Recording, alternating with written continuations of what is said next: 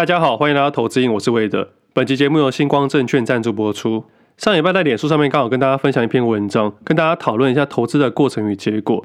那其中有个部分啊，在讨论投资与投机，很多人把研究的程度来当做投资跟投机，也有人把赚钱当做投资，赔钱当做投机。其实这样子也是非常不合理，而且去追究投资还投机这件事情本身没有太大的意义，因为我们买卖的目的就是为了要赚钱。那赚钱的方式有很多种，我们不用去钻研这个名词解释，所以我会认为最好的办法就是直接分两个账户去分类，一个是左侧长期投资，一个是右侧投机交易，这样就不会搞混了。现在星光证券有定期定额一百档精选个股可以选择，首次扣款就送五百元抵用金，年年续扣，年年再送五百元抵用金。除此之外，新开户可以享有连续六个月电子下单每月一百万手续费的震撼价，开户还送证券加期货手续费抵用金三千元。这个抵用金不管是定期定额、零股或是一般下单都可以使用。有兴趣的投资人，如果还没把投资与投机两个账户分开来的话，可以把握这次的机会。那么相关的链接我把它放到底下的资讯栏给大家参考。那这礼拜的假日啊，大多数的时间都在家里研究资料跟写文章。那晚上有去看篮球比赛啦，不过在家里看转播。那这次主要是看林志杰跟林书豪比赛。其实以我这辈来说啊，最喜欢的篮球员还是林志杰。虽然他已经四十岁了，我依然觉得他还是非常的强。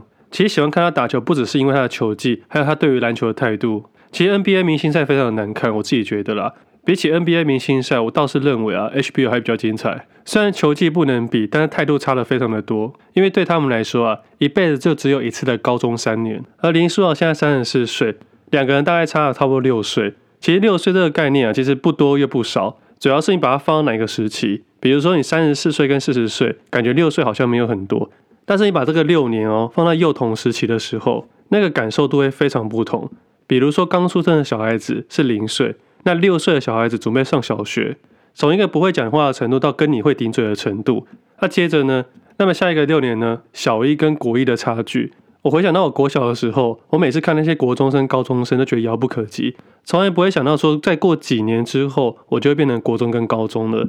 那其实从高中之后到大学毕业啊，大多数人短短七年左右的时间。总共我们的求学阶段大概这几个阶段，精准一点分类大概四个六年。对比现在来说，好像退伍之后的剩下时间啊，就都是同一个时期。对比当时的回忆啊，就学时期的回忆比较有阶段性。而对比现在，我退伍到现在已经十年了，这十年多的时间感觉一眨眼就过去了。我依然可以回想起我刚进证券的那一天是什么样的状况，买进第一档股票花了多少的时间去研究。这些东西啊，都好像是昨天才发生的事情一样。突然间会分享这件事情啊，是因为我突然间觉得岁月真的是不饶人，尤其对于运动员来说啊，这件事更加的明显。年纪到了一定的程度，只会越来越差，不会越来越好，这是必须接受的事实。其实我们大多数人都非常珍惜我们以前的六年，但大多数人比较难意识到要珍惜现在的六年跟未来的六年。我们不要忽略未来每一个六年的重要性，也不要太容易被别人影响未来的六年该怎么去做。很多人都说要买车、买房、结婚、生子。我每次都在思考啊，这件事情套在我身上到底是对还是错的？还是这件事情本身就没有对跟错？那既然没有对跟错呢？为什么所有人都要灌输你一样的概念？尤其是亲戚、朋友、邻居、阿姨啊，他们最常会跟你说，你要去找一份工作，你要怎么样？你要怎么样？就在刚刚我遛狗回来的时候，我邻居阿姨又叫我去找工作，她跟我说，年轻人应该去好好找一份工作，不要整天待在家里。但这句话我已经听了不止第一次了，只不过这次我跟他说：“阿姨，我有工作啦，我每天都有缴税。像我自己知道，我大概每个月都会缴超过七位数的税。不过我也不会多跟他解释啦，因为我自己知道啊，如果解释的太多，也只是别人茶余饭后的一个笑话而已。反正人生就是这样子，你知道自己在干什么，以及你知道自己待会想要干什么，你有一个短期、中期、长期计划，如预期的前进，你给自己一些奖励；如果没有的话，你就顺其自然。”那顺其自然跟直接摆烂是两回事哦。顺其自然是你有努力了，而且你尽力了，那事情有没有成功，那就是另外一回事。前几天我看一个灌篮的影片，主要是街头篮球挑战赛。那个节目主持人的摄影师啊，他也可以灌篮。那我基本上一眼看他的体型，不是那种瘦瘦高高壮壮的，他身上比较多肌肉量，第一眼看起来没这么灵活，我还认为他应该跳不起来。不过影片上面他直接拿球就扣篮了。那后来才知道，原来他深蹲可以蹲两百八十公斤。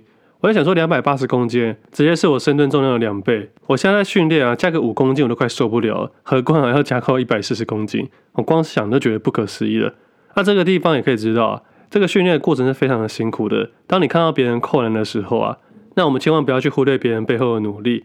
像上礼拜我在脸书上面分享一篇文章，主要是想跟大家分享什么是毒药，什么是解药。我认为啊，在我们这个社会上很多事情啊，结果就像毒药，但是当你可以去了解别人的辛苦过程的时候，那么它可能就是个解药了。虽然这篇文章我已经把它写到脸书上面了，但是我还是跟大家分享一下。我在刚踏入市场的时候，我认为啊，结果最重要。因为不管你用什么样的方法去赚钱，只要结果可以让你改变原来的生活，那过程就不太重要了。这是我一开始的认知，所以我会认为啊，只要能赚钱，任何一个方法我都去尝试，不管是当冲、隔日冲、权证期或选择权，我都一一去尝试。那过程虽然会慢慢趋向于赚钱的方向，但是啊，心理的接受程度跟你的体力啊。不一定能维持这样的交易频率，你的价值观啊，也不一定可以跟上这个数字的累积速度。那种感觉就是骑脚踏车的感觉，维持平衡，照你的节奏顺顺前进。不管你是快跟慢，都应该用你的态度维持你的节奏。那通常很难去控制这个速度，或想一些奇奇怪怪的，都是年轻的时候。我小时候很白痴，我以为我放开双手是在耍帅，别人都在看我。原来别人看我是觉得自己很白痴。直到有一天啊，我放开双手骑车就算了，我还暂时闭一下眼睛。当我张开之后，我直接撞旁边的摩托车，整排摩托车被我撞到。我不止自己受伤了，父母还赔了一些钱。但是年轻的时候就会有特别多的想法，特别的勇气，所以较容易去尝试各式各样的方式。但是后来就因为我的体力啊、持续性跟一致性没有维持下去，造成了后来商品使用的太多，压力给的太大，然后也会有一些莫名的挑战自己的数字，比如说交易量到一千万、一亿、十亿，甚至百亿。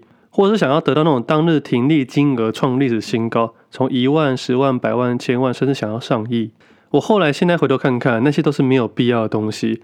像即使是今天啊，此刻啊，我都可以设计出明天有机会获利一百万的交易策略。但是啊，我同样承担一样的风险。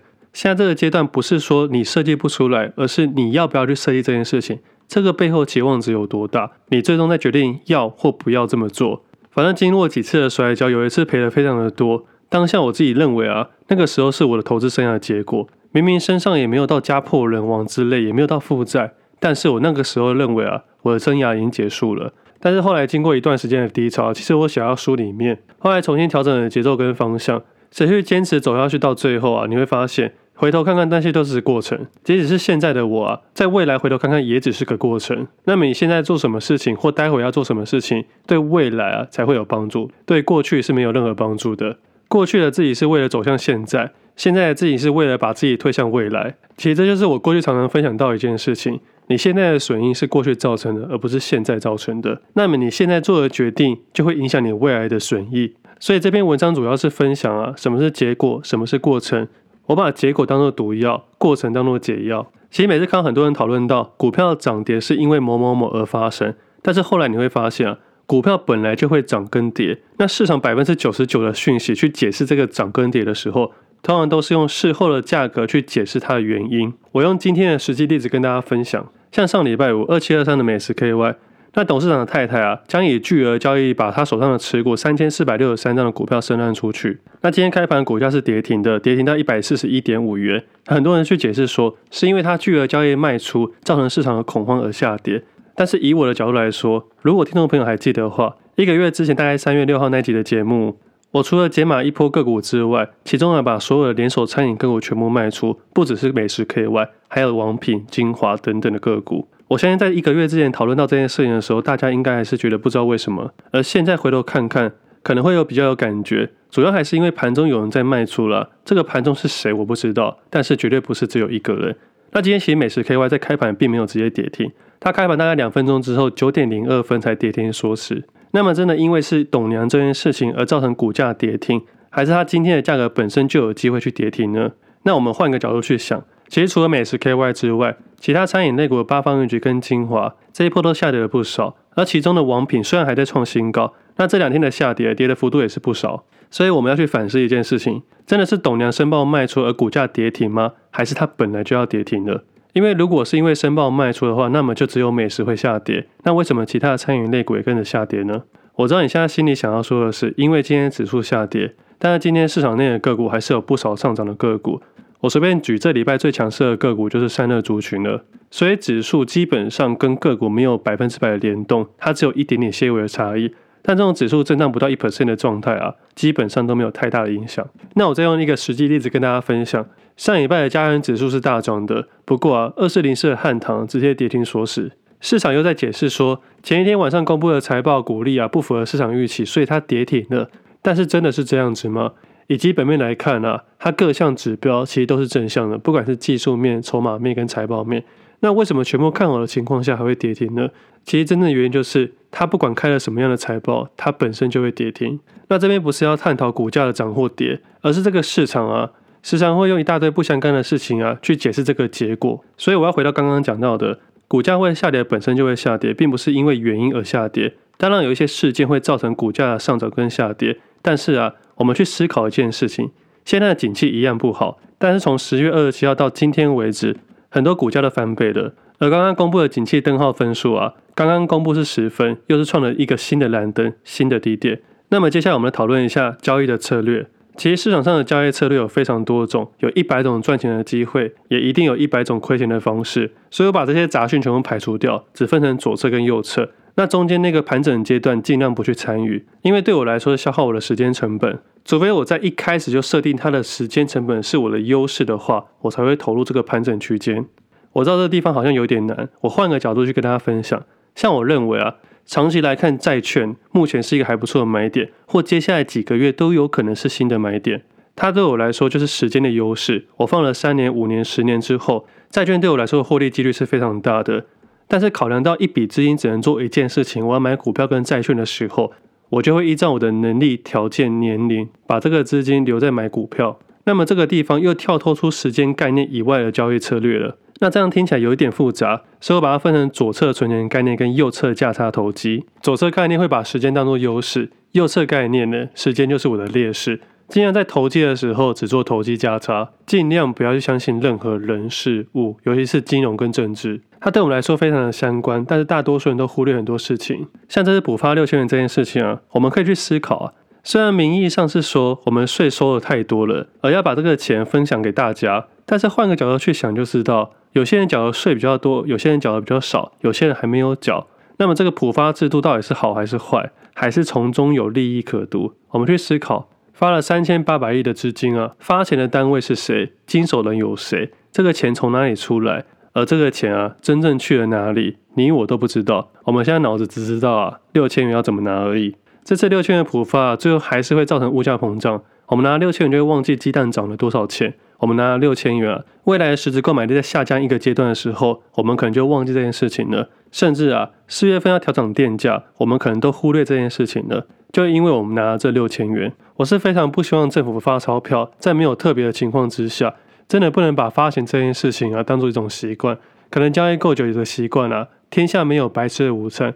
我宁愿把这三千八百亿啊，去补助国中国小的营养午餐，去降低父母的负担，而不是图利一些厂商的订单。那你可能会想说，那你这么讨厌这六千元，那你不要拿了。我一定拿，我肯定会拿。我这个人很理性，我不会跟钱过不去，而且我会认为啊，政府的钱永远拿不完，因为我们的政府很有钱。其实政府有时候用钱来模糊我们的焦点，也会用钱去交朋友。不过讨论交朋友这件事情啊，我来先分享一下这六千元要怎么去拿，因为我相信呢、应该会有不少的诈骗集团想要从这边下手，所以我今天在节目特别跟大家分享，我们主要有四种方式可以拿到六千元。第一个是登记入账，这是最方便的，在三月三十一号以前完成登记，预计四月六号就可以陆续入账了。那另外一种就是领现金，目前财政部是说将于四月十号开放 ATM 领现金，民众可以到全国指定的金融机构和邮局，找寻那个贴有全民共享普发现金的标志去 ATM 操作。那第三个就是直接入账。如果你是有个例行性的政府补签或年金的，这个六千元会直接汇入你的账户里面，那这个部分不用额外登记。那最后一个就照册发放了，那主要是几个偏向的地方，除了线上登记以外，也可以在三月二十号到二十五号到当地的派出所登记。那除了这四个方式以外，都没有，其他都是诈骗。那这六千元要不要领？要，一定要领，不然到时候真的连鸡蛋都买不起。说起来无奈，但是这是我们需要面对的。景气持续不好，政府持续发钱，但其实这些东西啊，我们都无法改变，因为我们都不是执政者，我们也没办法改变这件事情，我们也暂时没办法改变我们的国际地位啊，逼不得已只能用钱交朋友。那像在昨天啊，洪都拉斯宣布跟台湾断交，不到半天的时间啊，中国也宣布要跟洪都拉斯建交。其实这七年来啊，我们台湾失去了九个邦交国，那基本上啊，所有的邦交国都是在跟我们拿钱，而这次他们狮子大开口啊，他们跟我们要二十四点五亿美元的金援。但这部分我们的外交部长是拒绝了，所以他不跟我们交朋友，所以我们也会用钱去买朋友。但是这种国际角度不是我能渗透跟了解的，我只能用一个平凡人的想法去想这件事情。这些朋友不止又穷又烂，我们还要给他钱。我知道如果完全没有邦交国，对台湾是非常不好的，但不停的给别人钱来交朋友，好像也没这么好。只是有时候觉得啦，我们台湾不是不好，是有时候啊很无奈，这些人慢慢把我们变坏。其实我们静下来思考，做投资的目的到底是什么？真的是为了更多的钱吗？还是试着不想被这个社会给淘汰？现在不知道现在听众朋友正在做什么事情，我不知道你们现在在开车、骑车，还是在跑步、骑脚踏车。其实透过声音的方式啊，我真的不知道大家在干嘛。有时候我也在好奇啊，为什么你们要投资，或者是为什么你要听我的节目？我的节目很明显就没有在报股票，也没有什么像技术分析的老师一样说这边会涨，这边会跌。我只是静静分享我的故事，或是正在创造我的故事。但是我也相信啊，你们也正在创造你们的故事。偶尔我也会好奇啊。在听节目的你们正在创造什么样的故事？像今天一开始分享的一些交易的路程跟心态的转变，这些都是我一点一滴的经验跟累积的故事。我投资的目的是因为我太能感受到那种资产累积的无力感，辛辛苦苦赚钱缴的税，就这样一个决定就把我的钱给发出去了，三千八百亿，不是三千八百块。现在大家炒鸡蛋有多贵？接下来会炒电费有多贵？在之后的企业、银行都可能开始裁员。这些问题明明就可以不要让它这么快的发生，或这么强烈的发生，但它正在慢慢发生之中。有时候我也会越想越负面啊，知道越多越痛苦。但是后来我也去转换我的念头，越想负面的东西就越难走到正轨上面。分享这件事情，想跟大家说的是，我们不管是交易啊、生活啊，都一定要有个方向，维持正确的心态，像骑脚踏车一样，用自己的速度去前进，在前进的过程中不断的修正调整，尽量啊。避免做出一些很蠢的事情，不要像我小时候一样，自以为很帅，放手骑单车，放手骑单车，自以为很帅，还闭眼睛单车，以为别人会看，其实别人看你也不知道啊，只是别人把你当白痴一样。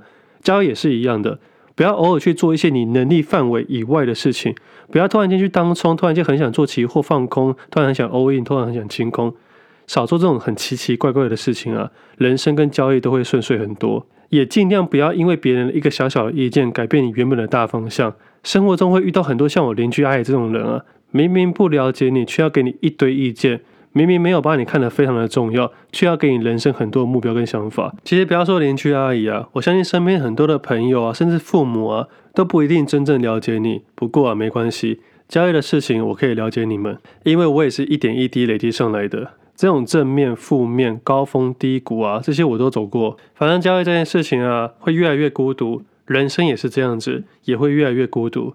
我们从开始来到这个世上，有一堆人关注着你，但是到人生的末端呢、啊，你一定会发现走的路越来越少，这是不可抗因素啊，所以我也接受。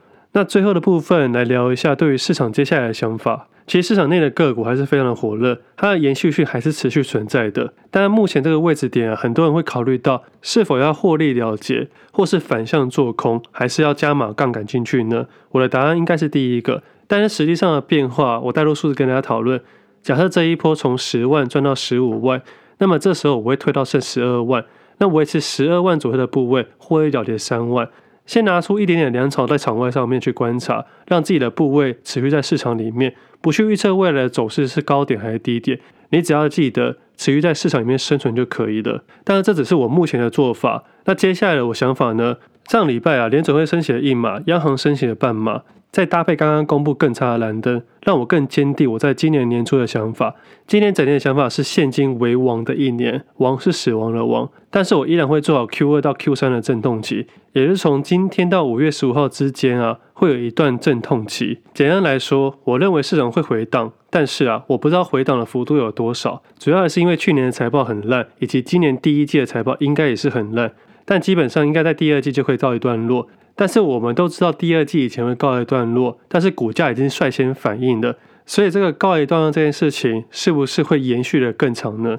因为假设现在的股价行情是非常非常差的，那么第一、第二季的时候就是积极买进，但是现在市场的反应啊，已经去反映未来可能会止息或降息，那么预期心理进去之后，股价顺势上涨。那么如果市场真的如预期的发生降息或止息的时候，这个好消息能不能再推升股价来到新的高点呢？这个地方我就会打个大问号了。那有没有公司第一、第二季可以保证它会有好的营收呢？有，就像前阵子讨论到的一些民生必需品，比如说统一、全家或者是台湾高铁之类等等，像这些个股呢，就有机会营收第一、第二季是算是不错或维持的。也因为这个原因啊，我自己买进台湾高铁的部位，目前大概快要五 percent，而且我可以很大胆的假设，今年台湾高铁我都不会停损，主要是因为我的配置比例控制在五 percent 左右。第二点就是我对于它未来的展望还是有，但是它并不是代表它保证会上涨，只是我认为啊，它是有一些空间可以让我去投入它的，毕竟它也是今年啊公司里面少数有提高资本支出的，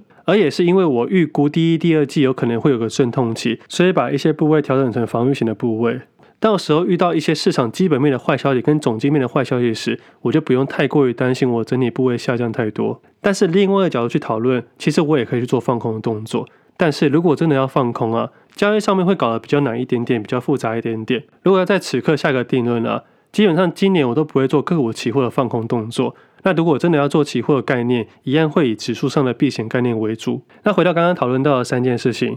联准会的升息一码，央行升息半码，以及景气对策信号的分数来到十分。我对这三件事情做一个讨论好了。央行升息一码，基本上啊，以他们设定的利率来到五点一 percent 左右，大概只会再升息一码。那如果认为啊，最多可能在一到三码。不过这个预估啊，对我来说本身没有太大意义，只是我会去讨论接下来会到止息再降息。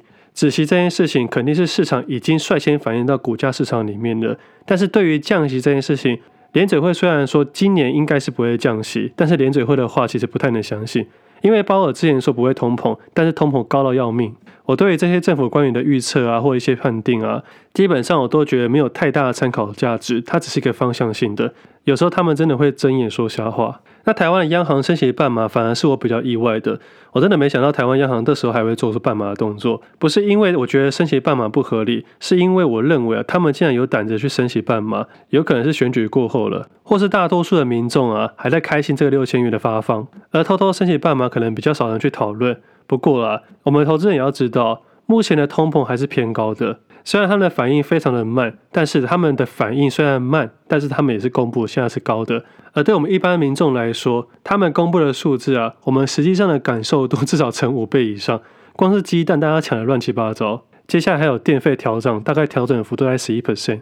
电费、鸡蛋都是我们民生必需品。这一波下来啊，这对我们一般老百姓的打击其实相对重的。但是如果你的资产阶级比较高的投资人，或是你原本就有在投资市场的投资人，那可能打击会比较小一点点。很多人要把钱丢到市场里面，股票市场、债券市场或房地产里面，这些都有机会去对抗通膨。像投资人可以去试想一下，如果你去年的十月把股票全部出清的话，那么这一波的涨幅一定会非常的痛苦。所以我才在过去的节目一直分享到，尽量不要做空，尽量不要清空。在右侧的交易概念里面，基本上啊，你就是一直参与在市场里面，这样的交易节奏跟策略其实是相对于优势的。而对于这两个确立的事件，就是升息的事件啊，让我思考，目前高利高通膨还要持续多久？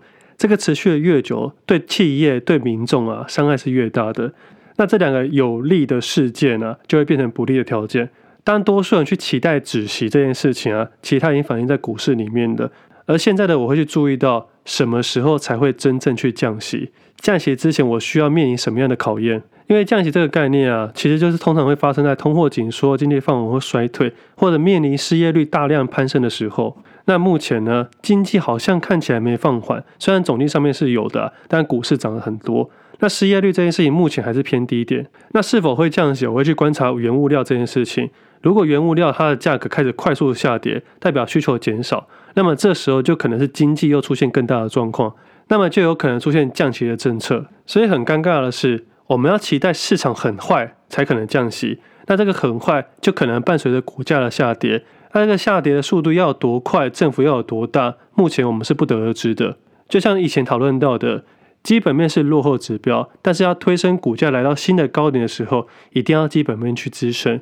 我们都知道，各大科技股、金融类股 Q1、Q2 跟甚至去年的财报都不会比前年还要好。那么我们现在投资人要期待经济不好，而让它降息，还是期待它经济继续好，让它永远升高息？这时候就可能产生出另外一件事情，就像矽谷银行的事件发生，长期的资产配置没办法去应付短期的贷款利率，这时候就可能出现暂时性的问题，撑不过去的人就可能面临倒闭的问题，市场投资人就可能出现违约的问题。不管是债券违约，或是呆账违约，甚至跟大家比较有相关的房贷违约这件事情，如果这些接连爆发的时候，你们会认为股票市场还会好吗？所以考量到种种想法之下啊，我还是会适时的降低我的部位，至少在今年上半年之前啊，我尽量不使用杠杆。那么有没有可能因为这件事情我们都预知到了，而预期别人的预期的关系，所以股价完全不回头一波上去呢？其实也是有可能的。所以我就要去考量这个优劣，去调整我的部位。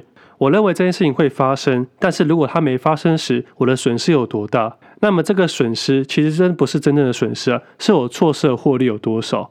那如果我要持续加大我的部位，我的意思就是 all in 的话，那我就要适度去做一些避险的空单，去因应这段降息之前的阵痛期。那以我的角度来说，就是两个选择，在此刻这个时机点啊，降低我的部位，至少不使用杠杆。等到真的确定要降息的时候，再放大我的杠杆。那第二个角度可能就是我比较会做的，适度做一些避险空单。换个角度说明，就是我买一点点的保险了啊。